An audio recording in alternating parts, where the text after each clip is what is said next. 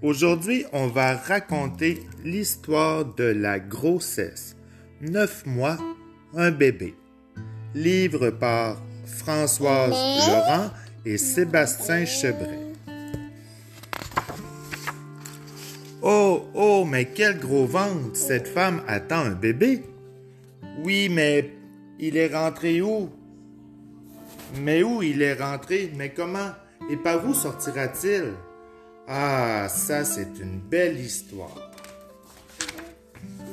Au tout début, il y a de minuscules cellules, des spermatozoïdes, dans les testicules de l'homme et des ovules dans les ovaires de la femme. Les testicules fabriquent chaque jour des millions de spermatozoïdes. Les ovaires, eux, ne libèrent qu'un seul ovule par mois. Les spermatozoïdes vont féconder l'ovule. Hop, un ovule est éjecté. Il descend dans un petit tuyau, la trompe de Fallope. Et pouf, il rencontre un spermatozoïde.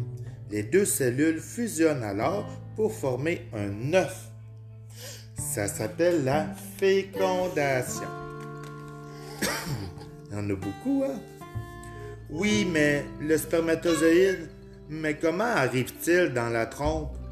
Au moment du rapport sexuel, le pénis de l'homme se loge dans le vagin de la femme. Il libère du sperme, qui contient des spermatozoïdes. Tous remontent alors vers l'ovule, un seul le féconde.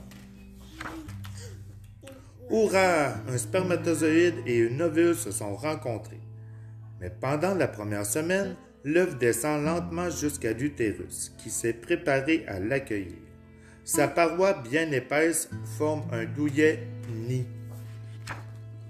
Le plus souvent, la fécondation se passe naturellement, mais si elle échoue malgré plusieurs tentatives, faut-il renoncer à faire un bébé? Ben pas du tout. Le couple peut demander une fécondation in vitro. C'est un peu la même chose, mais en dehors du corps de la femme. Le médecin prélève des ovules, il les dépose dans un flacon contenant du sperme et là, les spermatozoïdes fécondent des ovules. On attend quelques jours, puis on remet les œufs dans l'utérus. Les œufs? Eh oui. Mais peut-être que pour être sûr du résultat, on devrait en implanter plus qu'un, souvent deux ou même trois. Cela peut donner des jumeaux ou des triplés. Accroché à l'utérus, l'œuf se divise, forme de nouvelles cellules et à trois semaines, il devient un embryon. Et puis, il se nourrit comment? Il se nourrit par le placenta. C'est une sorte de galette emplie de nutriments et d'oxygène. Un long tuyau relie le futur bébé à sa source de nourriture. Ça s'appelle le cordon ombilical. Et c'est tout. Mais non, car pour le protéger des chocs, l'embryon baigne dans un liquide clair et aqueux, le liquide amniotique.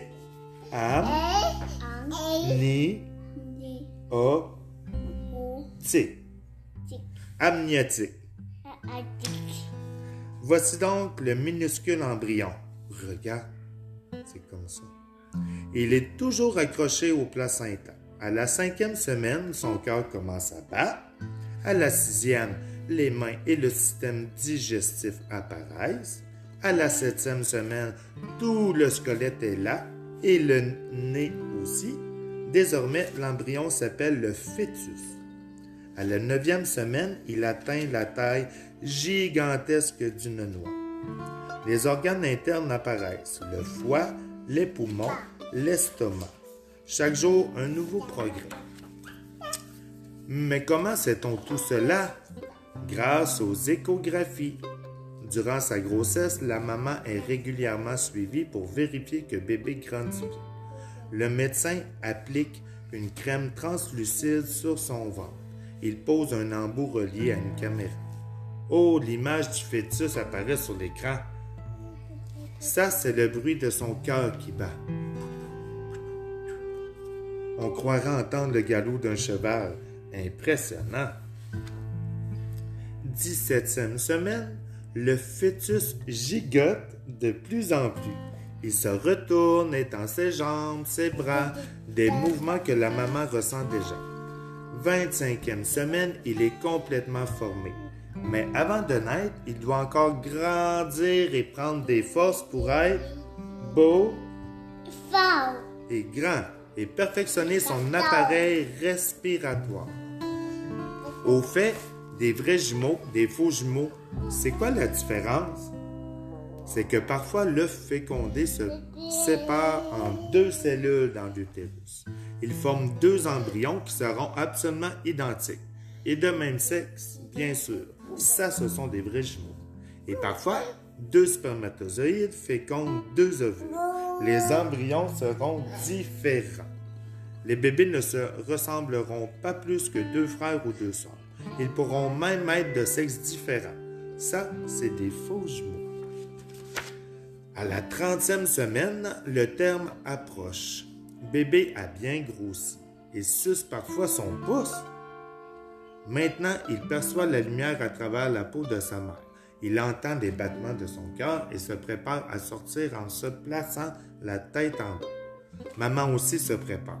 Elle apprend à respirer calmement et en rythme pour rester détendue lorsqu'elle accouchera. Normalement, la grossesse dure 40 semaines, donc 9 mois. Mais parfois, le bébé décide de voir le jour un peu plus tôt. On dit qu'il est pré Pré. ma Ma. tu Tu. ré Pré. prématuré. Maduré. S'il naît entre la 33e et la 36e semaine, il se fatigue plus vite, a du mal à garder sa chaleur, mais il peut s'alimenter seul et passera facilement ce cap. S'il naît avant la 32e semaine, c'est plus délicat. Il faut le mettre dans une couveuse. C'est une sorte de boîte transparente où on alimentera le bébé avec des perfusions. C'est moins rigolo, mais il y fait bien plus chaud. Et si papa et maman viennent le voir, ben, ils peuvent le voir plus souvent. Enfin, le grand jour. Le ventre de la maman devient dur à certains moments.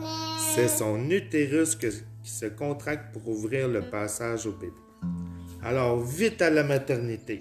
Mais parfois, le liquide amniotique s'écoule du vagin dès le début du travail. Et parfois, ce sera un peu plus tard. Les contractions deviennent régulières, s'intensifient. Le col de l'utérus s'ouvre peu à peu. C'est bon, bébé ne va pas tarder. Si la maman le souhaite, elle peut demander une piqûre qui calme la douleur. Ça s'appelle la péridurale. Essaye. P, P. Gris. du, Du. rage. Rage. Ouais. Et lorsque le col est entièrement ouvert, qu'est-ce qui se passe? On voit les cheveux. Une dernière poussée, la tête est sortie. Le corps entier suit rapidement. Oui, il est tout nu. Il est beau, grand et fort. Le placenta se détache et sort lui aussi. Puis, le papa ou le médecin coupe le cordon ombilical. Bébé gardera toute sa vie cette petite cicatrice sur son ventre qu'on appelle un non Gris. nombril. Non.